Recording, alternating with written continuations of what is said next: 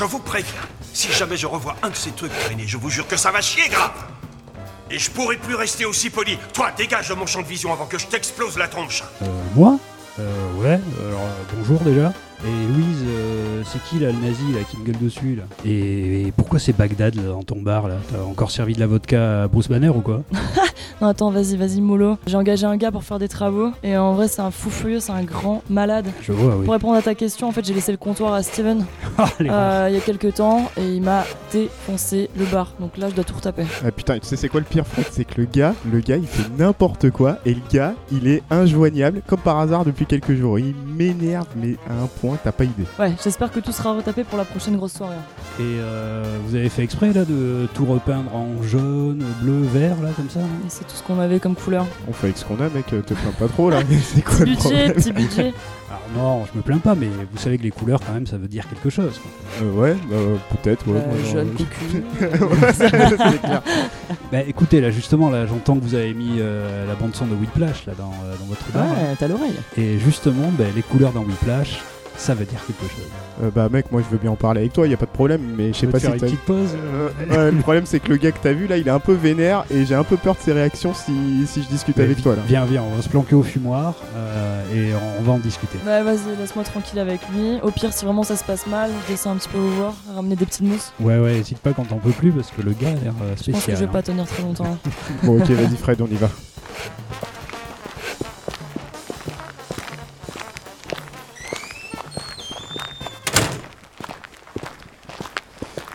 Euh, ouais et donc Fred euh, tu me parlais des merci déjà de merci d'être venu parce que euh, je suis content que l'autre me lâche un peu tu vois Oui, je comprends. ouais. et du coup tu parlais des tu parlais de de Whiplash euh, du film alors moi ça fait très longtemps que je l'ai pas vu Euh, tu peux rappeler un peu le, le truc je me rappelle même plus le réel du, du film Alors, Whiplash, c'est Damien Chazelle. Je sais pas si tu, euh, si tu vois un petit peu tout, Ouais. euh, tout ce qu'il a fait. Euh, alors, c'est quelqu'un qui a une filmographie finalement assez courte. On le connaît surtout pour Whiplash, en particulier pour La La Land, et puis il a fait également euh, First Man on the Moon. Euh, avant ça, alors il avait fait un film qui est quand même très très peu connu, que j'ai pas vu, hein, je t'avoue, Guy and Madeleine on the Park Bench, voilà, qui sont son premier film. Ouais. Après, il a commencé à se faire connaître un peu sur les circuits avec un court métrage de Mm. Whiplash, justement. Et ensuite, il a fait Whiplash en long métrage. d'accord Et euh, là, c'est vraiment là où le, une partie du grand public l'a connu. Et il a connu la consécration après avec La La Land. ouais ouais Et euh, Damien Chazelle, donc il est, euh, c'est un, réalisateur franco-américain. Il est, il est bilingue à ce niveau-là. Je trouve que c'est quand même justement un des réalisateurs les plus intéressants quoi, de, de, de ces dernières années. Euh, alors à la base c'est un jazzman et euh, ça se voit dans les, euh, dans les thématiques de, Mm. de ses, euh, de, de ses premiers films. Bah ouais Whiplash c'est que ça c'est alors- un film sur sur le jazz hein, Absolument. Euh, Mm. Whiplash, c'est vraiment, c'est peut-être pas autobiographique, mais en tout cas, on sent qu'il a connu hein, des, des choses de ce genre. Et là, La Land, il y a quand même aussi une grosse partie Mm. autour du jazz. Ah ouais. Il a également fait, euh, il est producteur et il a réalisé les deux premiers épisodes d'une série sur Netflix qui s'appelle The Eddy, qui parle également d'un club de jazz à Paris. Mm. Donc il tourne vraiment euh, autour de ça et c'est là où il a le plus peut-être de, de choses à dire. hein, Ouais, finalement. ouais. Et puis le mec, il s'est fait, si je me rappelle bien, le mec, il s'est fait assez rapidement repérer parce que Whiplash, c'est un petit budget. Il me semble que c'est une production, je crois, Blumhouse. Tu... Les mecs qui font des petits films d'horreur à petit budget, d'ailleurs, tu te demandes pourquoi ils sont allés, ils sont allés produire ça.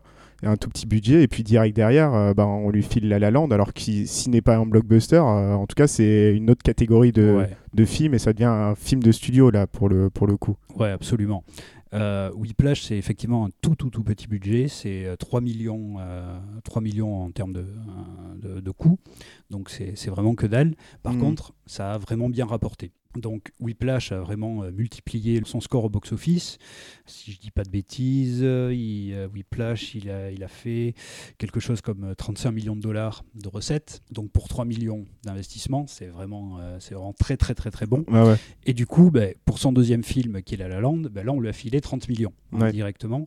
Et La La Land, là, par contre, c'est vraiment son plus gros succès. Ah, ça a tout explosé, ça. Euh, oui, alors déjà, beaucoup, beaucoup de récompenses. Euh, Il y a eu, euh, ça a eu l'Oscar du, du meilleur film, euh, sans doute de la meilleure bande originale. Et, et effectivement, Whiplash, pardon, La La Land a été très, très, à la fois très très bien reçu et a eu énormément de, succès au box-office. je vais te retrouver le, les, recettes. ça doit être 400 millions de dollars, un truc comme ça. C'est un truc autour de ça. Effectivement, La La Land, ça a rapporté 300 millions de dollars. Ah oui, d'accord. Euh, donc voilà, donc 30 millions. Euh, c'est quelqu'un qui multiplie par 10 Son, euh, son budget au départ. Par contre, First Man, lui, a moins bien marché. Il a eu 30 millions de dollars de, budget et il a rapporté quelque chose comme 100 millions, un truc comme ça. Donc là, c'était moins bon. Par contre, effectivement, sur Whiplash et La La Land, il, a, vraiment été quelqu'un qui a multiplié par 10 le, revenu. Ouais, et puis ce qui est ouf, c'est succès, donc succès commercial, comme tu le dis, mais succès, succès critique aussi. Hein. Euh, je pense que tu, vu ce que tu, enfin, vu que tu veux me parler de Whiplash, je pense que tu, vas me parler de tout ça, mais en termes de, mise en scène, il est quand même, euh, il est quand même surmonstrueux le, le mec. Ben, oui, justement, c'est euh, c'est vraiment un des, un des metteurs en scène qui, pour moi, là, est le plus intéressant. Alors, comme il vient du jazz, il a effectivement une manière à la fois de filmer et de monter euh, ces, scènes qui sont très très intéressantes. Alors il y, a beaucoup de gens qui disent que, enfin en tout cas parmi les réalisateurs, que le cinéma c'est peut-être d'abord et avant tout de la musique, mm. parce que justement la manière de monter, justement le, rythme qu'on va donner aux, scènes, c'est de la musique, c'est une rythmique. Et lui évidemment venant du jazz, et quand en plus il parle de ça, il parle de, musique et de jazz, mais il arrive justement à monter ces scènes euh, d'une manière extrêmement dynamique. Et Whiplash, qui est quand même un film, donc qui normalement euh, c'est presque un film de niche parce que euh, ah c'est sur un batteur, donc c'est c'est même pas un des instruments les plus les, les, plus reconnus, en tout cas par le grand public. Donc quelqu'un qui est un batteur qui va faire des répétitions avec euh, une espèce donc de, mentor un petit peu un petit peu sadique, on, va en reparler. Euh, et ben il arrive à en faire un, thriller en fait hein, de ça et même à le, à le filmer comme un film d'action, voire même comme un film d'horreur. Et, euh, et, donc il en fait quelque chose de totalement passionnant, grâce justement à mon sens à ce sens de la rythmique euh, qui, peut avoir. Ouais, donc euh, rappeler euh, juste, moi dans mes souvenirs, Whiplash, en gros, ça raconte l'histoire d'un jeune étudiant en musique qui arrive dans une école prestigieuse de musique à New York, mm. qui fait la rencontre d'un prof complètement tyrannique. Ouais. Et en gros, toute l'idée du film, c'est jusqu'où je suis prêt à aller ou qu'est-ce que je suis prêt à accepter de la part de ce prof-là pour, bah, pour, avoir, pour devenir un très bon musicien. Ben, absolument, et c'est ça qui est vraiment intéressant dans, dans Whiplash, c'est qu'il laisse une espèce d'ambiguïté, même au niveau du sujet du film et de... Alors, euh, j'aime pas trop dire euh, message quand il s'agit de, fiction, parce que je pense pas qu'il y ait des messages dans les fictions, à part vraiment dans, dans les contes où il y a une morale, des choses comme ça, c'est plutôt des points de vue. Mais lui laisse une espèce d'énorme marge d'interprétation hmm. aux au euh, spectateurs, et d'ailleurs, il y a énormément de, de, gens qui voient Whiplash de manière très différente.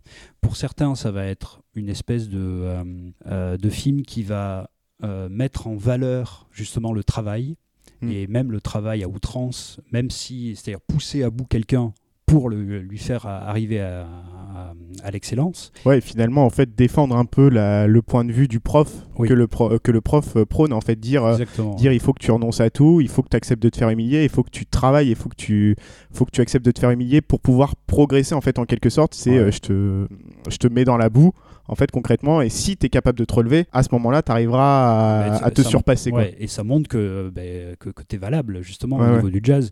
Et euh, il y a une scène hein, qui, est, qui, est, centrale dans Whiplash où, justement, il lui dit que, que voilà, euh, Charlie Parker, il est devenu comme ça parce qu'on lui avait lancé une cymbale euh, sur la tête hmm. quand, quand il n'y arrivait pas. Et que c'est ça qui l'a motivé à devenir meilleur. Et que pour lui, le pire du pire de ce qui peut exister, c'est justement travail convenable. Et que ça, c'est la phrase qui fout quasiment toute la civilisation en l'air, c'est-à-dire mm. travail convenable. Ben non. Et justement, dans le jazz, il ne peut pas y avoir de travail convenable. Il faut aller vers l'excellence et quitte à suer sang et eau, et dans Whiplash, c'est littéral, euh, il sue sang et eau. Ouais, ouais. Mais, et d'ailleurs, c'est là où le film, moi, quand je l'ai vu la première fois, j'ai eu un problème avec le film parce que j'ai considéré qu'en fait, le gars défendait cette vision des choses, c'est-à-dire qu'en fait, il mm. fallait renoncer à tout, euh, à tous les autres plaisirs, même presque au bonheur pour devenir excellent dans, dans, son domaine.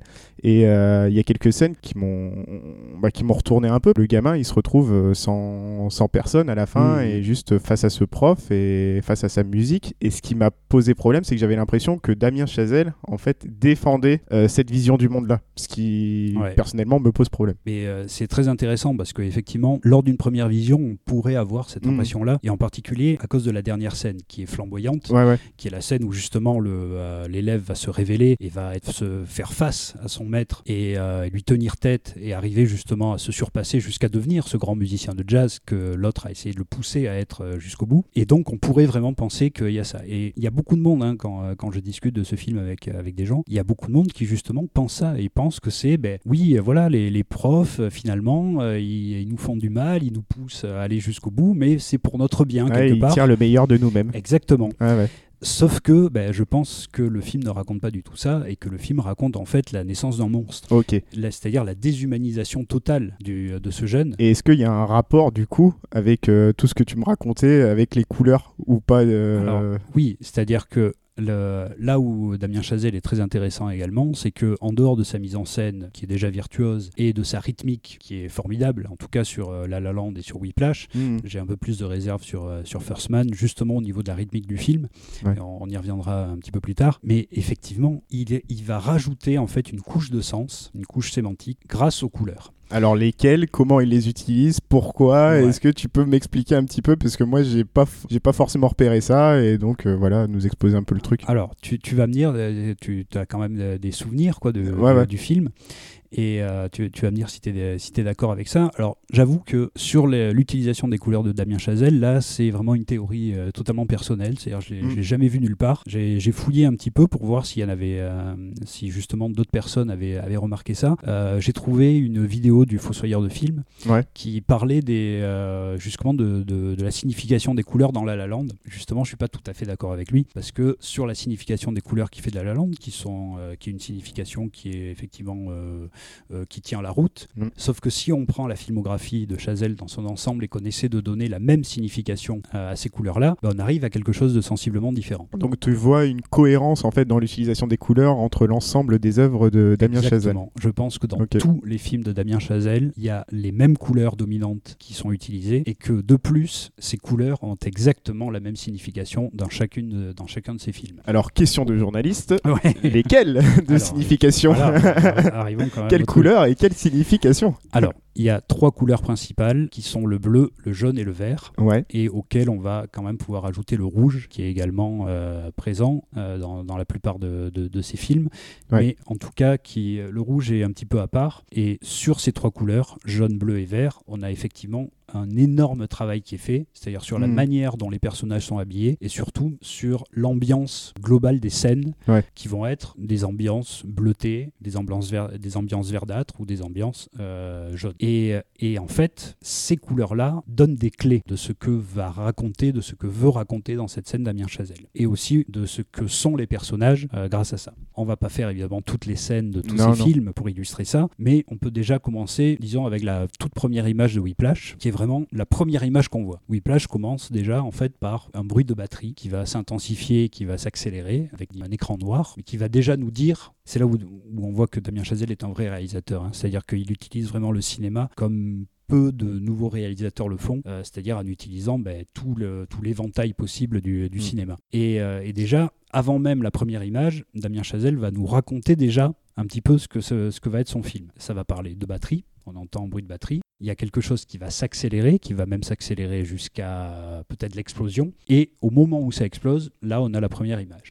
Et cette première image, on a euh, le héros qui est en train de faire de la batterie, seul dans le conservatoire, c'est la nuit, donc lui reste s'entraîner pendant que tous les autres sont partis. Il est entouré d'une lumière bleutée et il va être très encadré comme ça par, le, euh, par une porte. hein. Nous on, voit, on le voit depuis le couloir. Le couloir, lui, va avoir des tons verdâtres, un peu jaunes mais surtout verdâtres, et la caméra va s'approcher comme ça progressivement de lui pour euh, révéler euh, son, ce qu'il est en train de faire. Donc on a en fait en première image déjà tout ce qui va être le personnage et tout ce qui va se passer. C'est-à-dire quelqu'un de seul, quelqu'un d'opiniâtre qui, qui travaille pendant que les autres sont, sont partis, quelqu'un qui est aussi enfermé dans son environnement et quelqu'un qui va être entouré par justement ce verre, mais qui n'est pas un verre agréable, qui est vraiment un verre de pourriture en fait, de moisissure, hmm. euh, un verre désagréable à l'œil, et même une vue quasiment de film d'horreur, c'est-à-dire comme un monstre qui avance petit à petit comme ça vers lui avec la caméra. Et justement, cette euh, vue quasiment subjective, c'est la vue du professeur qui est, qui est là et qui va sortir de l'ombre, tel euh, vraiment un Méphistophélès. Hein. On, est, on est justement pas loin hein, de, de, Faust, à mon avis, avec euh, Whiplash. On est beaucoup plus proche de Faust que de quelque chose qui va louer justement la valeur travail. Bah, en fait, au-delà du verre, en plus, on, le voit clairement, hein. quand il sort de l'ombre, déjà c'est quelqu'un qui a toujours un t-shirt noir, qui a un look, euh, bah, on, qui a un look presque, que, presque maléfique en fait. Et ça, on le repère très rapidement. Donc, euh, il, est, euh, il est comme ça, il est, il est chauve, sort de l'ombre, il est tout en noir, alors que le héros justement est, tout, est un t-shirt blanc hein, à, hmm. ce, à, ce, moment-là. Lui, il est entouré de bleu et le, le professeur donc sort de cette ambiance verdâtre. Alors, parlons vite fait des couleurs et de, en tout cas de la théorie des couleurs que, que j'ai développée sur, euh, sur les films de Chazelle. Je pense que le bleu, qui est plutôt une couleur très positive euh, de manière générale, euh, Chazelle l'utilise comme ça. C'est-à-dire c'est plutôt une couleur du cocon, une couleur de la sérénité, une couleur où en tout cas les gens vont être bien dans cet élément-là. Hmm. Donc le bleu vraiment symbolise une espèce de sérénité et de bien-être à ce niveau-là. Ouais, et puis le, choix du bleu, du coup, je pense qu'il est pas du tout, il est pas, du tout hasardeux parce que même dans la société, le bleu, ça reste quand même une couleur couleur qui est très valorisée. Alors, euh, il y a un historien des couleurs qui s'appelle euh, Michel euh, Pastoureau qui nous explique que en fait, le bleu, il est très valorisé depuis le XIIe siècle. Comme origine, c'est notamment les représentations religieuses. Mhm. on nous dit que Dieu, globalement, est un être de lumière et que bah, la lumière, elle est bleue, le ciel, on va le, représenter de façon bleue. Donc, effectivement, le, bleu, le bleu est rattaché à quelque chose de très positif et je pense que c'est, il a tout à fait conscience de, de ces choses-là. Enfin, tout du moins que le bleu est une couleur socialement valorisé. En tout oui, cas. oui. Et euh, vraiment, je pense qu'il a été euh, choisi comme ça. Et, souvent, hein, quand je montre euh, justement cette représentation à des gens, le, bleu est tout de suite reconnu comme ça, hein, comme une espèce de cocon protecteur. C'est à la fois mm. effectivement le bleu du ciel, c'est le bleu de la mer. Il y, a, il y, a, vraiment quelque chose de très positif qui se dégage de ça. Et alors, le vert, c'est un peu plus ambigu. Le vert, il peut être très positif quand c'est justement le vert de la nature, le vert des arbres, etc. Mais quand c'est un vert qui va être, ben, qui va virer justement à quelque chose qu'on va nommer, disons, verdâtre et qui va être plutôt de la pourriture, quelque chose de la moisissure, quelque chose comme ça, ben là du coup il va être associé à quelque chose de très négatif. C'est aussi euh, ben, dans les films euh, souvent les, euh, les magiciens mauvais ont des trucs verts qui mmh. sortent. Voldemort c'est comme ça. Il y, a toujours comme ça ce, ce vert de la destruction. Et, et, là je pense que justement Chazelle l'utilise de cette manière-là, c'est-à-dire le vert comme un élément de destruction, comme un, comme un élément de rupture, comme un élément en tout cas très négatif dans, la, dans la vie des personnages. Ouais, et en tout cas comme encore une fois, euh, Pastoureau, il nous explique bien que le verre, en tout cas dans nos sociétés, il est, il est rattaché à quelque chose qui est très instable. Enfin, en tout cas, mhm. on sent qu'il y a quelque chose qui, qui va se passer et le couleur, c'est le vert, c'est la couleur de l'instabilité, tout simplement parce que déjà intrinsèquement en soi, le vert, c'est une couleur euh, qui est instable. Elle est très dure à, fixer. En fait, ça mhm. peut, on peut très vite débouler sur des, sur des couleurs qui sont assez délavées, etc. Et donc, effectivement, euh, je pense qu'encore une fois, son utilisation du, du vert à ce titre, elle est cohérente. En tout cas, il, euh, il le montre, et je vous dis encore, euh, dès la première image, on est là. C'est-à-dire, dès mm. la première image, il fait ce contraste entre le bleu rassurant et un vert, mais vraiment un vert, oui, de pourriture, de film d'horreur, de quelque chose comme ça. Et ensuite, il y a le jaune. Et là, le jaune, c'est un petit peu plus ambigu sur le jaune, mais en tout cas, il y a toujours, avec le jaune, quelque chose qui est de l'ordre de l'obstacle, du, conflit, de quelque chose que le personnage doit dépasser. Il y a, quelque chose qui fait obstacle, en tout cas au, parcours du, euh, des personnages avec le jaune. Et, et, là aussi, hein, alors le jaune pourrait être très positif, c'est le jaune solaire, euh, les choses comme ça. Mais dans, euh, dans la manière dont il utilise, c'est un jaune qui fait obstacle, qui a un challenge aussi, hmm. mais qui est quelque chose qui doit être dépassé, qui bloque la progression à un moment donné. C'est pas forcément négatif, ça peut être, ça peut bien se finir, mais en général, il y a quand même, il y a quand même ça. C'est en fait souvent euh, le, le bleu est rassurant et bon, le jaune fait obstacle et derrière ça, il y a quand même du vert. Ok. Et donc, alors, est-ce que tu peux nous expliquer un peu euh, où tu les as retrouvées ces couleurs-là? Du coup, bah, on va commencer par Whiplash. Hein. Où est-ce que tu les as retrouvées euh, concrètement ces, couleurs-là? Euh, Sur quel personnage Dans quelle hmm. situation Etc. Pour essayer de donner du sens du coup aux couleurs que Chazelle utilise? Sur sur Whiplash, c'est là en fait. Hein, Whiplash, c'est un film que j'ai beaucoup utilisé, que j'ai beaucoup étudié. Et il y a un moment donné où effectivement, ça m'a sauté aux yeux, où je me suis dit que effectivement chaque scène avait justement une colorimétrie et avait une ambiance au niveau des couleurs. Ouais. Donc ça commence avec ce bleu, hein, rassurant justement Du, du, personnage. Mm. Et le, le, premier groupe dans lequel il est, justement dans ce conservatoire, a des ambiances très bleutées. C'est là où il est tranquille en fait. C'est l'espèce de sous-groupe en fait, c'est pas le groupe d'élite, mais c'est le groupe euh, des, des, jeunes arrivés. Euh, oui, c'est vrai. Mm. C'est tout à fait je ça. rappelle de ça. C'est effectivement le groupe où tout est tranquille. Les élèves sont tous quasiment habillés en bleu la scène est totalement bleue. Il y a justement un des batteurs qui plus tard deviendra une espèce d'antagoniste pour, euh, pour le héros, pour Newman, qui, qui lui dit Mais t'inquiète pas, parce qu'il y en a un qui lui fait une réflexion. Lui-même est habillé en bleu. Il y a vraiment cette chose de totalement rassurante. Mmh. Il y a vraiment un aspect coco. Dans, dans, le bleu. Et donc ça, ça arrive dès le départ, on a ça. Mais du coup, euh, maintenant que tu le dis, j'ai remarqué aussi que certains personnages qui gravitent euh, autour du personnage portent souvent des vêtements bleus ou ont des caractéristiques bleues. Il n'y a pas beaucoup de personnages positifs qui tourne autour du héros, mais il y en a au moins deux.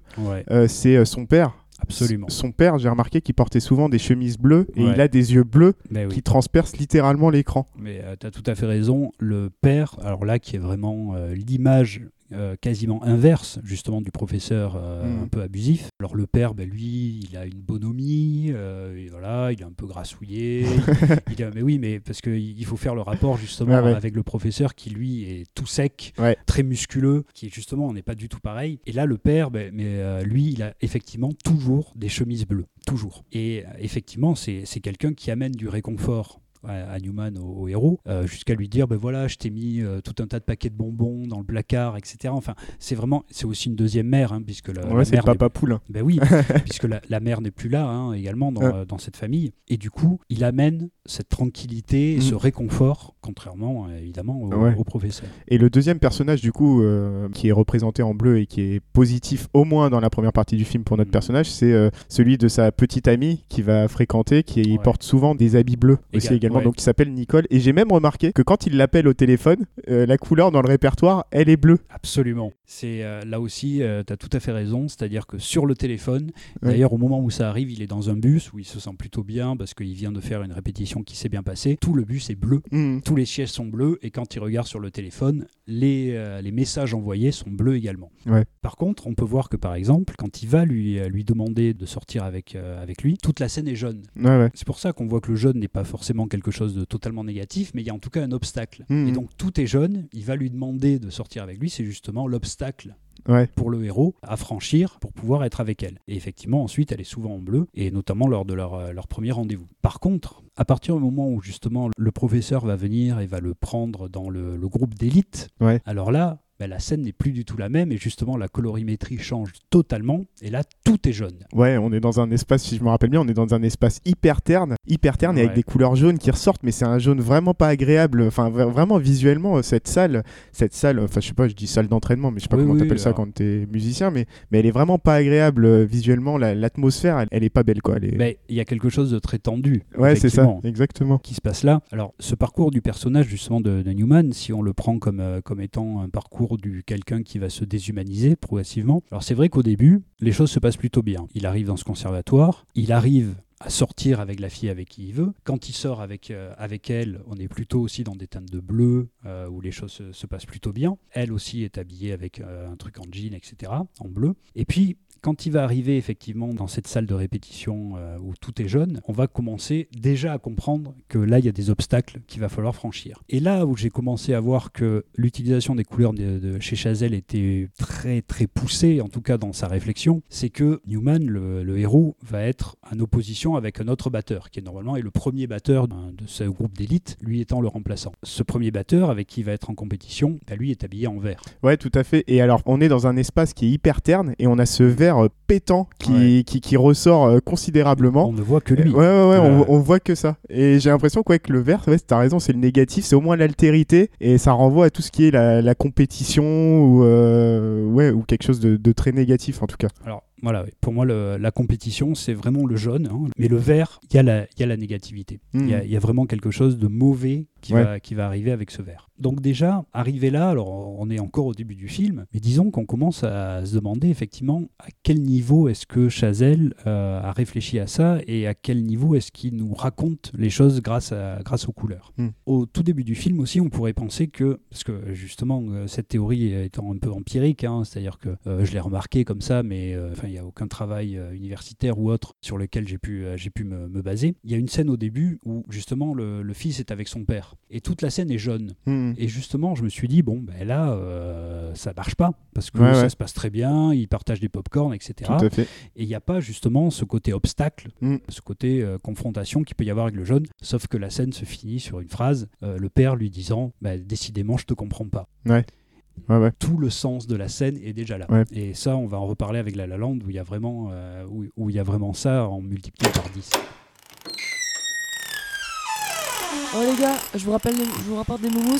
Euh, Ah, c'est gentil. Ah, ouais, gentil, ouais, c'est ouais, gentil. s'il te non, plaît. On en a pour un moment, en fait. Ah ouais. J'en peux plus. Ça, se passe pas bien. Non, c'est un malade, il me dit ouais, une histoire de tempo, il me donne des coups de baguette, j'en peux plus. Et il t'a pas mis la pression par rapport à moi, il a dit un truc, il a fait une remarque. non, il m'a dit il est parti où J'ai fait je sais pas. Du coup, voilà, je vous apporte Oh. des bières. Ok. Euh, S'il vous plaît, je pense à vous quelques minutes. Ah bah, avec plaisir, avec plaisir. Une clope.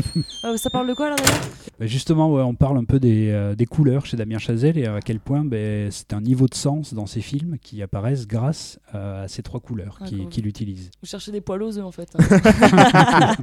D'accord, moi je vais pas rester longtemps. Ouais. Mais voilà, du coup, ce que Fred était en train de dire, c'était de parler notamment de ce jaune et du contraste un peu avec le bleu. Et, et j'ai remarqué aussi que euh, dans un repas de famille, du coup, on a ce Ouais. bleu du père. On Ouais. a ce bleu du père qui- est là, qui est présent. Mais par contre, toute l'atmosphère va être jaune. Toute l'atmosphère est jaune et en fait, on comprend pas pourquoi au premier abord. Et en fait, on comprend très vite que les relations vont se tendre oui, entre les a- membres de la famille autour de euh, cette espèce de compétition entre, euh, bah, je crois qu'il y a un cousin ou un neveu, Oui, je ça sais doit pas. être des cousins. Ouais, voilà, qui sont sportifs Hmm. et lui il se sent dévalorisé de par sa position de musicien et d'un coup il y a quelques remarques qui se font et on sent les, les tensions euh, lors du repas de famille. Ben, C'est ça, c'est-à-dire que euh, à partir du moment en fait où on décode ces trois couleurs-là de, de, ce- de cette manière-là en tout cas, on peut du coup savoir comment les scènes vont se terminer avant Mhm. même qu'elles se terminent. Donc effectivement, quand on voit une scène qui est plutôt jaune avec euh, du vert un petit peu comme ça, on se doute que ça va pas être un repas de famille euh, tranquille Parce et que, que tu l'as vu dix fois le film. Ben voilà. mais euh, ben oui, Je oui. pense, même- je pense même qu'il l'a vu plus de fois que ça. Ouais, alors honnêtement, oui, pour vraiment travailler dessus, euh, je l'ai- vu énormément de fois. Ouais, ouais. J'ai j'ai fait des cours sur, sur ce film et effectivement, on voit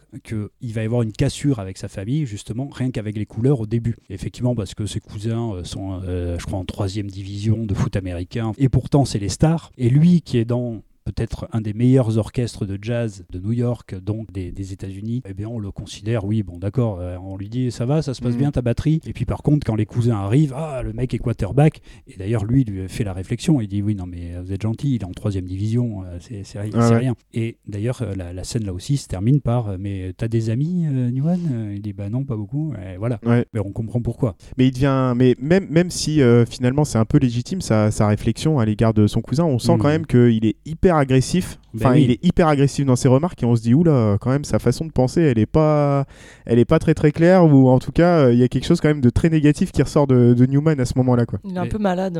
Mais Ouais. c'est justement le début de sa déshumanisation. Ouais, ouais. C'est-à-dire que pour moi, tout le film, c'est justement le rapprochement entre Newman et son professeur. Il va devenir en fait son professeur Ouais. petit à petit. Et- Mais pour devenir ce Qui va devenir un fils de pute. sans, sans aller ju- jusque-là. Comme celui qui est en haut et qui est en train de, de me chercher dans tous les sens. Alors oui, si, si tu le compares à lui, oui.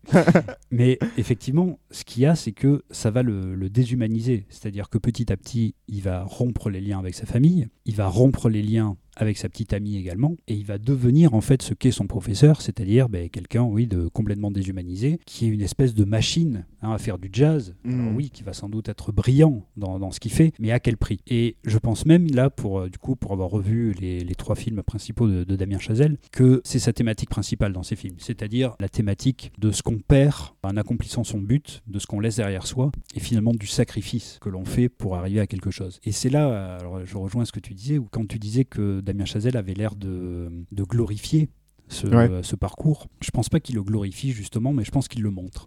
Euh, il montre justement qu'est-ce qu'on perd en arrivant à ce qu'on veut. Et là où c'est euh, ambigu, c'est qu'effectivement, il ne donne pas de point de vue euh, direct. C'est-à-dire, il, aurait suffi d'une simple ligne de dialogue entre deux personnes qui, qui auraient dit, ben voilà, il est en train de complètement perdre, ah perdre, perdre la raison, ou au contraire de se déshumaniser, etc.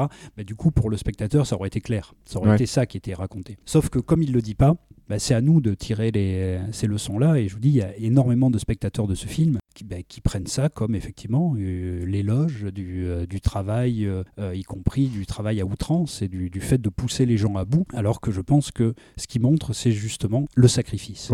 Qu'est-ce qu'il faut sacrifier ce que pour tu vas retrouver dans Black Swan. Ce procédé de déshumanisation, tu l'as. Oui, mais c'est pas le même réalisateur. C'est pas le même réal, certes. Mais voilà, pour revenir à ça, voilà, justement, as, comment est-ce que tu vas te surpasser au point de ne plus être humain et aliéné à un système qui veut t'inculquer des, des, valeurs qui te font t'oublier en tant qu'humain. Mais en tout cas, c'est ce qu'on retrouve dans La La Land également, et c'est également ce qu'on retrouve dans First Man. Donc c'est vraiment une obsession du réalisateur de parler de ça, de parler de, du sacrifice, de parler de ce qu'on laisse derrière soi pour accomplir son, soit son rêve, soit son objectif. Ouais, quand tu dis il en fait pas, il en fait pas l'éloge, t'as certainement raison parce qu'il y a une scène dans un café, un café où il est avec sa petite amie et où mhm. il a ces phrases hyper violentes où il lui annonce clairement que c'est un poids.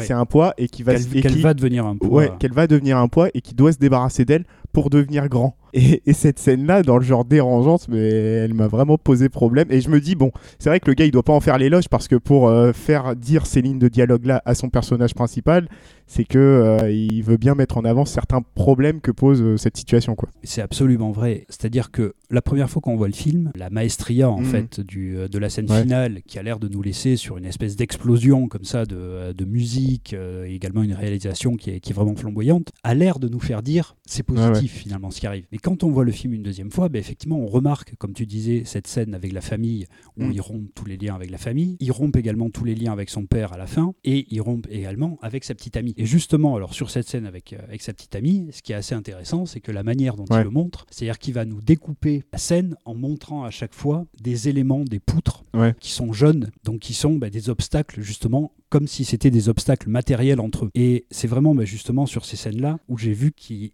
non seulement il réfléchissait tous ses plans, mais il les mettait en scène de manière complètement sémantique. C'est-à-dire qu'il va mettre une poutre jaune entre lui et sa petite amie, que ce soit d'ailleurs dans le champ ou le contre-champ, il se débrouille pour qu'il y ait ça euh, qui, se voit. Et donc, il montre par les couleurs ce qu'il est en train de faire, ce qu'il est en train de dire réellement de manière littérale. Alors, euh, ouais, du coup, pour la scène de, avec la petite amie, ok.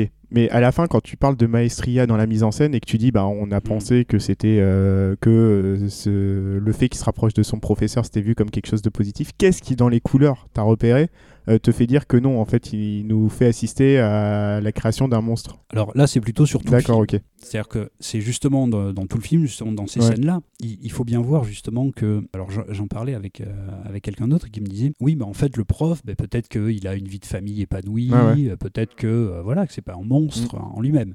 Certes, mais justement, ce que va choisir de montrer le réalisateur sont des choses qui font sens dans son histoire. Et les seules choses qui nous montrent, c'est justement un échec amoureux, enfin, c'est même pas un échec, c'est que le, héros ne veut plus de la relation amoureuse qui rompt euh, avec sa petite amie, il rompt également avec sa famille, et tout ce qu'on montre comme relation du professeur, c'est, je ne sais pas si vous vous en souvenez, il parle à un moment d'un ancien élève à lui, qui était un très bon élève, que justement on imagine hein, qu'il a poussé aussi.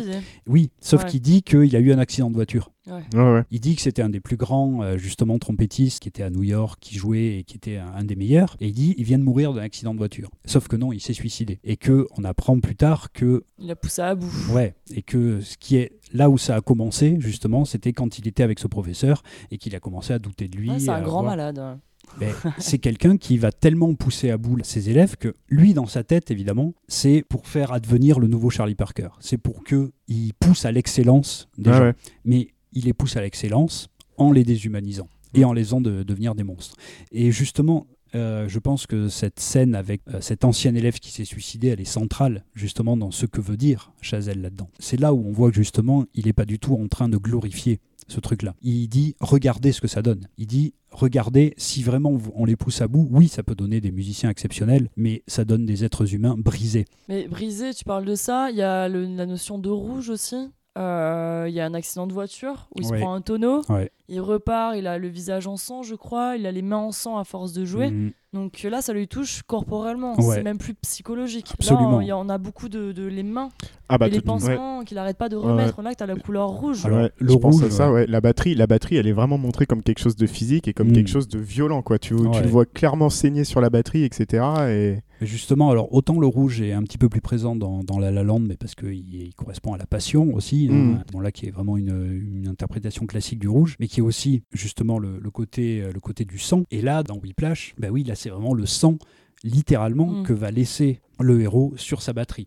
Et alors, je sais pas si, si vous vous en souvenez, quand il, quand il revient justement de cet accident de la, la Ouais. route, Il saigne. il saigne, Ouais. alors il, il a le visage en sang, il saigne, etc. Et à la fin de la scène, il va se jeter sur son professeur parce que justement, euh, Ouais, il en peut plus, il il plus, Ah oui, oui, oui. le professeur lui dit de dégager parce qu'il est même plus capable de, de vraiment jouer de la Ouais, batterie. Et le début de la scène, ben, tout est vert autour de lui. Ouais. C'est-à-dire qu'en fait, au moment où il s'assoit, si on décode encore les, les couleurs, c'est-à-dire si on a ce code couleur euh, en tête avant, Mm. on sait déjà comment va se terminer la scène. C'est-à-dire que là, on n'est pas dans un truc jaune où justement c'est un obstacle à franchir. On sait qu'il y a le vert de la pourriture qui est déjà là. Ouais. on sait que la scène va se terminer de cette manière-là. Mhm. C'est-à-dire que les couleurs, une fois qu'on a décodé ça, c'est presque un handicap pour le spectateur parce qu'il sait à l'avance comment va se terminer les scènes. Ouais, ouais. Sauf les daltoniens. Sauf les Daltoniens. Voilà. Eux, ils peuvent regarder Merci, tous les films de Damien Chazelle sans problème. Bah, Mais, c'est vrai que. ouais. Les gars, désolé, faut que je remonte parce qu'il Tu retournes, là, t'es sûr, là Je suis obligé, ouais.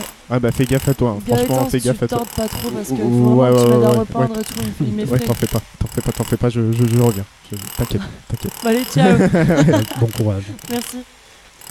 Euh, Et, ouais, Et- pardon. ouais, et donc, ces, euh, ces scènes-là, quand vraiment elles sont totalement nimbées de, de ces lumières euh, colorées, eh bien du coup, donnent le sens immédiat en Mhm. fait du, euh, de la scène et de sa résolution. Donc c'est à la fois très très intéressant au niveau sémantique parce que ça veut dire que vraiment Chazelle parle à notre inconscient. hein. Les couleurs, c'est-à-dire les couleurs, c'est beaucoup plus euh, sensitif et inconscient que Mhm. évidemment Ah ouais. qu'une ligne de dialogue. Mais une fois qu'on les a décodés, c'est tellement systématique ce- cette utilisation qu'il en fait que ben, on peut décoder chaque scène et on peut savoir comment la scène va se terminer et en tout cas le sens de la scène immédiatement dès qu'elle commence. Ouais, ouais.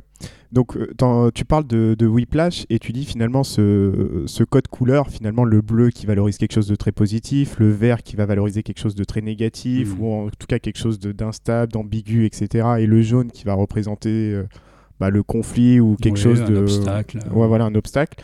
Euh, tu dis qu'on le retrouve euh, aussi dans La La Land. Alors, le premier truc qui m'a surpris, moi, c'est que euh, bah, déjà, euh, c'est pas les mêmes directeurs de la photographie qui bossent sur, sur Whiplash et La La Land, et même en termes de colorimétrie, enfin, Ah oui, oui, général. Ouais, le Whiplash, j'ai trouvé qu'il était vachement, enfin, il est vachement plus terne d'un point de vue Bien général sûr, que La. La Land, bah, qui nous fait un peu le portrait d'un Hollywood ou d'un Los Angeles fantasmé, Ouais. où on a des couleurs pétantes dans tous les sens. Et du coup, toi, tu retrouves quand même euh, une cohérence entre Whiplash et La La Land avec ce même code couleur. Donc, Ouais. euh, tu peux, tu peux nous dire ce qu'il en est. euh, Enfin, Ben, tu peux m'expliquer. Complètement, c'est-à-dire que, alors effectivement, le, euh, les directeurs de la photographie ne sont pas les mêmes, mais par contre, la volonté de Chazelle de vraiment maîtriser son plan et de maîtriser les couleurs qu'il y a dans son plan, bon, reste, reste les mêmes. Et surtout quand on, voilà, quand, quand on se dit que c'est une manière pour lui de raconter une histoire, Mm, euh, ces trois couleurs-là, bah évidemment, on va les retrouver immédiatement. Mm. Dès la scène d'ouverture de La La Land, donc qui est euh, exceptionnelle, hein, euh, Ouais, sur l'autoroute, qui est vraiment Assez euh, qui est- virtuose, hein. ah ouais, là, Un est- plan séquence de Ouais. 2-3 minutes, enfin 3-4 minutes, je crois. euh. sur une autoroute bloquée à Los. Angeles, enfin un truc incroyable. Si, euh, si vous avez le DVD, il y a les making-of euh, d'ailleurs de cette scène qui est énorme parce qu'il faisait 40 degrés euh, toute la journée. Bon, c'était euh, quelque chose de, de- de- de très très difficile à faire. Quoi. Moi, je suis pas du tout comédie musicale. Et je suis allé voir ce film-là au cinéma. Je me suis dit, bon, allez, euh, c'est Damien Chazelle, allez, je vais y aller, je vais y aller quand même, je vais voir. Mais les comédies musicales, c'est vraiment pas mon truc. Et c'est vrai que cette scène d'intro, ces cinq premières minutes là, tu Ouais. prends une claque direct. Tu ouais. te dis, ah, j'aime pas les comédies musicales, mais ça, je kiffe bien quand même. Ouais, C'est-à-dire qu'on dirait qu'il a tout mis. hein. Là, il a dit bon, voilà, je, vais, je vais quand même montrer euh, ce que je vais pouvoir faire. Et euh, il disait d'ailleurs qu'au début, euh, La La Land devait être assez petit budget. Mm. Et dès le début, même, même avec le petit budget, il voulait faire ça. Quoi. Il voulait faire cette scène sur l'autoroute. Et si on regarde bien, bah, les trois premières personnes qui sortent des voitures et qui sont en train de chanter sont trois personnes habillées en bleu, en jaune et en vert. D'accord. Donc dès le début, là aussi, et de manière inconsciente, il dit au public voilà, je vais vous raconter une histoire avec ces couleurs-là. Ouais, d'ailleurs, pour revenir sur l'histoire, donc euh, La La Land, juste rapidement, c'est l'histoire de, bah, de deux personnes qui vont se rencontrer, chacun, chacune des personnes qui a des rêves plein la tête. Donc le personnage masculin joué par Ryan Gosling, il me semble qu'il lui souhaite devenir euh, jazzman et un jazzman oui, euh, il réputé. Souhaite ouvrir une boîte de Ouais. jazz. En revalorisant le jazz, on va dire, classique Ouais, et traditionnel. ouais, tout à fait. En s'élevant un peu contre euh, la pop musique, etc. Ouais. Et le personnage des, Des, ma- des Maston. d'Emma Stone, qui, euh, elle, souhaite devenir euh, actrice. Actrice, ouais, Ouais, ouais. Elle, elle souhaite devenir actrice. Mm. Et du coup, euh, tout le film nous raconte cette, rencontre et cette histoire, cette romance entre les, les Mm. deux personnages. Tout à fait. Et, et là aussi, ben, en fait, on se rend compte que ce code couleur qui était valable dans, dans Whiplash est exactement le même dans La La Land. Alors, on retrouve un petit peu plus de rouge qui est évidemment celui de la passion amoureuse, Ouais. qui va être là, mais les trois couleurs ont exactement la même signification. Donc, ben, au début, on a. Alors, il y a, y y plusieurs. Là aussi, on va pas faire scène par scène. Euh, Là, je- il faudra que les, les auditeurs revoient les, les films, mais vous allez voir que c'est vraiment frappant. Mais par exemple, l'endroit où vit enfin l'endroit où travaille le personnage d'Emma Stone, qui est une, une cafétéria en fait dans les studios, mais qui est en fait un endroit euh, qui la bloque un petit peu, hein, puisque elle, euh, ce qu'elle veut, c'est être actrice. Et bien, tout, tout l'extérieur de cette cafétéria est verte, Ouais. avec des parasols jaunes. Mhm. Donc on a vraiment, euh, voilà, dans ce côté négatif qui la, qui la bloque, cet obstacle à franchir euh, là-dessus. T'es en train de nous dire qu'elle kiffe pas son travail, quoi. Exactement, oui, oui, euh, c'est exactement ça. Et c'est ce que nous racontent ces couleurs. Ouais.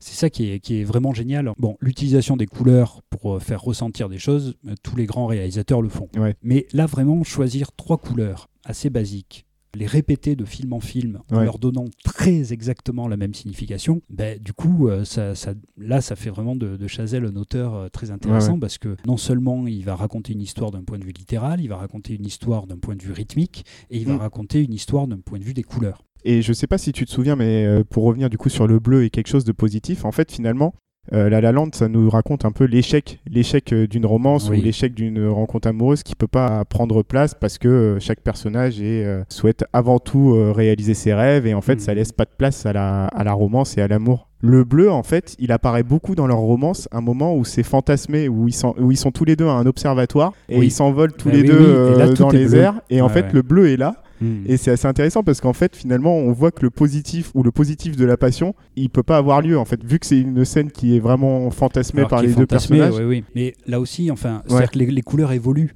Et Mm. que évidemment les, les personnages ne vont pas être euh, habillés de la même manière ou en tout cas Ouais. avoir des, des scènes euh, avec des, euh, des, des couleurs identiques tout au long du film. Alors déjà, effectivement, comme tu disais au début, euh, les couleurs sont très éclatantes dans la La Ouais, Land, ouais. en tout cas dans un premier temps. Et au, à fur et à mesure que le film se déroule, les couleurs vont devenir de plus en plus réalistes, je dirais sauf justement dans les dix dernières minutes hein, qui sont euh, magnifiques là qui est un peu le euh, ce qu'aurait été ce qui aurait pu être quoi disons hein, à toi que j'eusse aimé à toi qui le qui le savais pour ceux qui ont vu le film mais au début c'est vrai qu'on est dans un, un Hollywood complètement fantasmé avec des couleurs trop vives trop Ouais, ouais. parfaites mais qui fonctionnent également au niveau au niveau sémantique alors justement euh, là où je suis un petit peu en désaccord avec le fossoyeur de film sur le sur la manière dont s'habille justement Emma Stone c'est-à-dire que lui il voit qu'à un moment donné elle euh, elle est en jaune et que ben ce- cette couleur jaune qui est également une c'est vrai hein, une, une couleur très solaire très rayonnante donc qui pourrait être très positive mais si on la prend comme étant cette couleur de l'obstacle de la filmographie complète de Damien Chazelle mais là en fait ça marche également très bien parce qu'en fait c'est tous les moments où il se cherche un petit peu avec, euh, Ouais, ouais. avec le personnage de Ryan Gosling Tout à fait.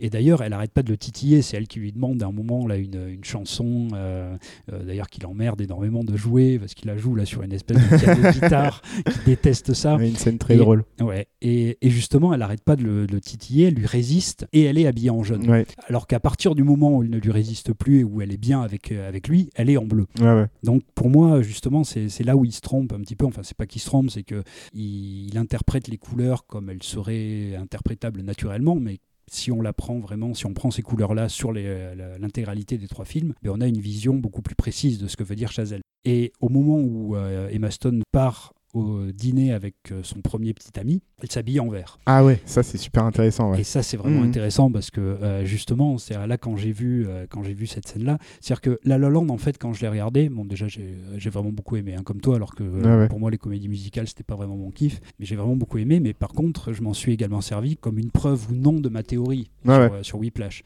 ou en tout cas pour voir s'il y avait une continuité. Et quand je l'ai vu s'habiller en vert, Emma Stone, je me suis dit, bon. Là, c'est là où on va voir un petit peu si, si, vraiment je me suis fait des films dans ma tête ou s'il y a vraiment ça. Et tu devais être content.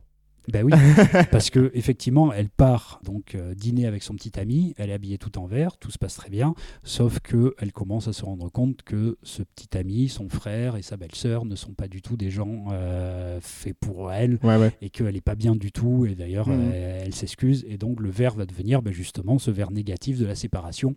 Et elle quitte son petit ami euh, à ce moment-là. Donc là, effectivement, ça commençait à devenir un petit peu plus concret. Alors moi, il y a une scène, en fait, la meilleure scène du film presque. C'est mm. celle où euh, le personnage de Ryan Gosling commence à avoir du succès, tout ça, et il prépare un dîner. il prépare un dîner pour euh, Emma, Emma, Stone.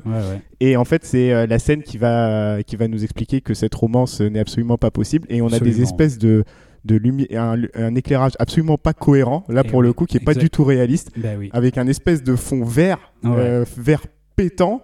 Et, et, ce qui est assez intéressant, c'est que bah, et la musique s'arrête on a, un, on a un film qui est jusque-là est assez, est assez fantasque, etc. On a une musique qui s'arrête. là, il y a un basculement, ouais. c'est vrai. Alors, euh, du coup, euh, du coup ouais, je trouve ça intéressant, cette idée du verre instable ou du verre négatif, parce que euh, c'est la rupture à ce moment-là entre nos deux personnages. Là aussi, alors tu as tout à fait raison, moi aussi, c'est la scène aussi qui. Bon, là, en fait, c'est la scène qui m'a fait dire que j'avais raison sur, sur cette théorie, parce que quand cette scène commence, donc Emma Stone, elle est un peu, euh, elle a un peu le blues. Il y a longtemps qu'elle l'a pas vu puisque lui est parti en tournée avec euh, avec son groupe et il lui fait la surprise d'être là pour le dîner. Et il est habillé, euh, déjà, il a une cravate jaune qui est en fait son, son costume de musicien de ce groupe-là, comme si déjà ça faisait obstacle à quelque chose. Et effectivement, il y a, comme tu disais, cette lumière totalement surréaliste qui vient de dehors, qui est vert, verdâtre là pour le coup. Et par contre, bah, tout se passe bien puisque c'est, il lui fait la surprise, elle est super heureuse de le voir, etc. Et là aussi, je me suis dit, merde, en fait, je, pense que je suis à côté du coup parce que là, ça se passe très bien. Eh bien non, c'est justement le moment où ils se séparent et la fin du dîner est une catastrophe absolue. elle, part en claquant la porte et effectivement, ils vont se séparer. Et donc bah, là aussi, hein, euh, là du coup, on, euh, cette théorie des couleurs, là du coup, marchait euh, encore mieux. Et justement, alors à ce moment-là, elle part chez ses parents. Donc là, je me suis dit, parce que non seulement on peut presque se spoiler les scènes maintenant qu'on connaît le, code couleur de Chazelle, mais on peut aussi les, euh, les anticiper. Les anticiper, exactement. Je me suis dit, bon, elle part chez ses parents, donc normalement, c'est un environnement où elle est bien, un peu cocon, ça devrait être bleu, mais de notre côté, euh, elle vient de vivre un, malheur amoureux, donc ça ne devrait pas être un bleu éclatant non plus. Eh bien, toutes les scènes chez ses parents sont bleu-gris. Donc elle est bien dans son cocon, mais tout est gris dans sa mmh. vie. Donc là, euh, bon, ben là, j'ai mis un tampon hein, sur mon truc. J'ai dit c'est bon, c'est gagné. c'est bien ça. Théorie validée. Théorie validée, parce que effectivement, ça marchait à tous les, à tous les coups en fait. Ça marche tout le temps. Et qu'effectivement, ces trois couleurs-là ont toujours les, les, mêmes significations et qu'il arrive en plus à jouer avec les tonalités, c'est-à-dire en mettant du bleu éclatant ou alors du bleu très terne et très grisâtre pour montrer justement aussi l'état d'esprit des personnages. Donc, il raconte à chaque fois son histoire avec ces trois couleurs. Juste, euh, pour, euh, pour contrarier un peu ta, ta, théorie, je trouve quand même que le jaune et le bleu, quand même, sont les deux couleurs fortes euh, de, de Whiplash qu'on retrouve beaucoup. le vert, un peu, un peu moins, même s'il est là. Mhm. C'est vrai que tu as raison, il y a le personnage qui remplace là, cette espèce de compétition qu'il y a avec son remplaçant Jasmine. Ouais, ouais. Mais je trouve qu'on le retrouve un peu moins. Et dans La La Land, pour le coup, le bleu est omniprésent, ça c'est mhm. clair. Le vert, une très grande importance. Et pour le coup, donc le bleu, le vert, et c'est le jaune que je retrouve moins. Parfois, le personnage euh, féminin le porte, mais c'est vrai qu'on le retrouve un peu moins. Ouais, alors bah, là aussi, hein, ça dépend de, de, ce qu'il est en train de raconter. en fait. Mais euh, il se sert justement de, de ces couleurs. Euh, on, peut, on peut quand même, justement, dans Whiplash, euh, parler de cette toute dernière scène où on voit le père du héros encadré comme ça entre deux portes. Mmh. C'est-à-dire qu'il est complètement, là, pour le coup, il est en dehors de l'univers du héros qui, lui, ça y est, il est devenu son, son professeur. Hein. C'est aussi la première fois qu'il est habillé tout en noir, euh, Newman, c'est-à-dire exactement comme son professeur. Et la seule touche de couleur qu'on voit là, quand on voit le père qui est à la fois impressionné et triste de voir son enfant comme ça s'échapper de lui, eh bien la seule touche de couleur qu'on a, c'est une espèce de petit rayon verdâtre qui, qui sort. Donc évidemment, il en joue en fonction de ce qu'il veut raconter. Et le jeune qui est un peu moins présent dans La La Land, peut-être, il faudrait, il faudrait voir le, il faudrait que je, je, revoie le film, mais par contre, je me rappelle vraiment de cette robe jaune oui, tout à fait. qu'elle porte là, pendant leur première, enfin, des premières fois où vraiment ils, se parlent et où elle lui résiste, où il se tourne autour et où là, la robe jaune aussi fait complètement sens à ce niveau-là. En tout cas, on, on a, grâce à ces trois couleurs, un niveau de sens supplémentaire à ces films, mais qui même moi maintenant me euh, m'ennuie presque en fait parce que ben, quand je vois euh, enfin quand j'ai vu First Man du coup ben, là aussi. Son troisième film du coup. Donc son troisième film. Alors là pour le coup qui est enfin moi je trouve beaucoup moins réussi ben, justement parce que alors il dure 2h20 il est quand même un petit peu trop long. Donc l'histoire d'Armstrong euh, joué par Ryan Gosling. Exactement donc du premier homme sur la lune. Et là justement il manque une certaine rythmique il manque quelque chose c'est un film qui est quand même moins réussi même si il réussit quand même beaucoup de choses hein. il, y a, a y a des moments très très fort. Il y a, les, moments techniques d'alunissage, etc. Sont, sont, vraiment bons. Il essaie aussi de mettre une, vraie patte humaine à son personnage en le reliant avec la perte de sa fille, en, en, faisant en fait de ce voyage vers la lune. Là aussi, encore, qu'est-ce que je perds, euh, qu'est-ce que je laisse derrière moi en accomplissant mon but? Et euh, là aussi, il essaie de laisser derrière lui le deuil de sa fille, c'est-à-dire ce que fait le personnage quand il est sur la lune, c'est qu'il jette dans un cratère le petit collier de sa fille qui est morte.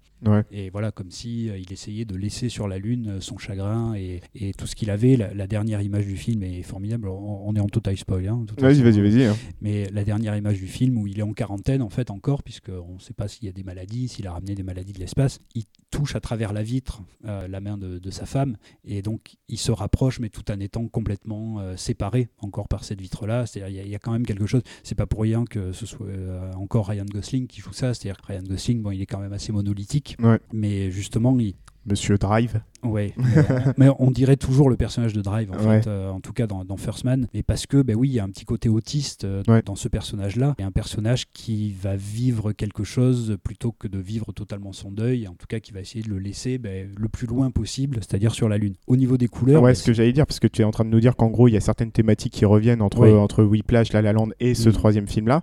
Est-ce que tu retrouves une forme de cohérence dans le code couleur euh, de Chazelle? Ben oui, c'est-à-dire que là encore, c'est vraiment incroyable. C'est-à-dire que la manière dont les personnages sont habillés, euh, jaune, bleu, vert, raconte exactement la même chose.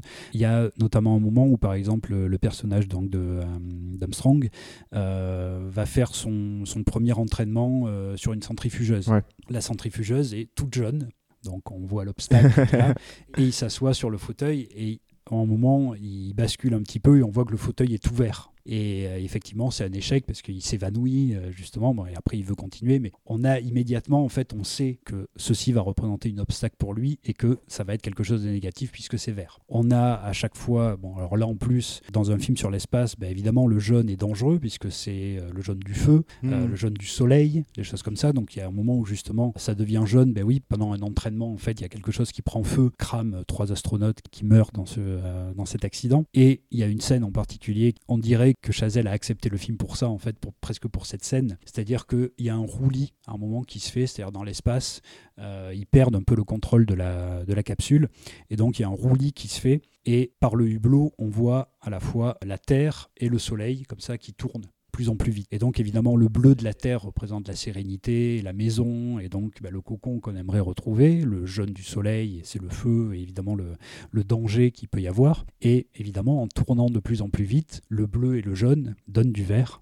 Et donc bah, dans, le, euh, dans le cockpit, en fait, ce bleu et ce jaune qui n'arrêtent pas de tourner donnent du vert, donc justement quelque chose de très négatif pour, euh, pour le personnage. On a là encore exactement les mêmes significations, et au niveau des habits des personnages, c'est aussi ça c'est-à-dire qu'à chaque fois qu'il va y avoir euh, des moments de tension, de séparation, ou au contraire des moments de bien-être, eh les personnages vont être habillés en bleu, en jaune ou en vert, avec très très exactement les mêmes significations que dans ces, deux premiers films.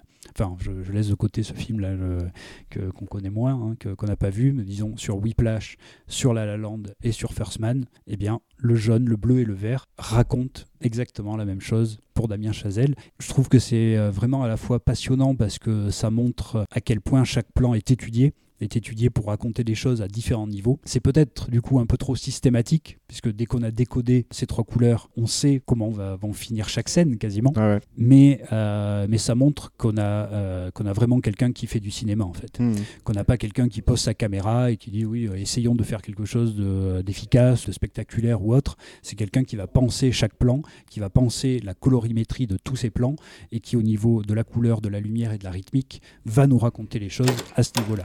Donc euh, quelqu'un qui fait du cinéma tout simplement. Oh putain, il m'a surpris lui. Est-ce que tu fonçais ou est-ce que tu Eh traînais mais monsieur, vous savez, moi je suis bénévole ici, je suis même pas payé, je suis pas salarié, j'ai j'ai juste, je donne juste un coup de main à Louise, hein. je, suis- je suis pas payé, donc euh, calmos quand même. hein. Je vais te faire chier comme jamais. Est-ce que t'es un fonceur ou est-ce que t'es un traînard? Où vas-tu suivre mon tempo, bordel de merde Ok, ok, ok, ok, ok, j'y retourne, j'y retourne, je suis désolé monsieur, j'y vais tout de suite, je, vais donner un coup de main à Louise tout de suite. Euh, Fred, bah, je, vais- je vais te laisser, hein, je suis désolé, je vais te laisser, euh, je te laisse là, et puis bah à la, à la prochaine, hein, j'espère qu'il va rien m'arriver de, de, de malheureux. Euh, moi je vais y aller aussi, hein, parce que ça a l'air de- d'être chaud là avec lui. Bon Gaëtan, on se revoit vite, on se Ouais. fait une petite soirée avant les vacances. Ouais, ouais, bien sûr, mon pote, à très vite. Bon, moi, faut que je fonce là, t'as compris.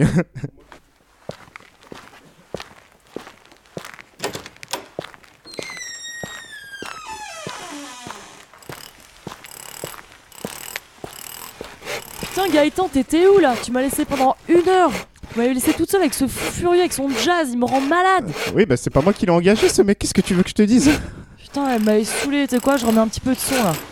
Attention, je te vois toujours, mini-moi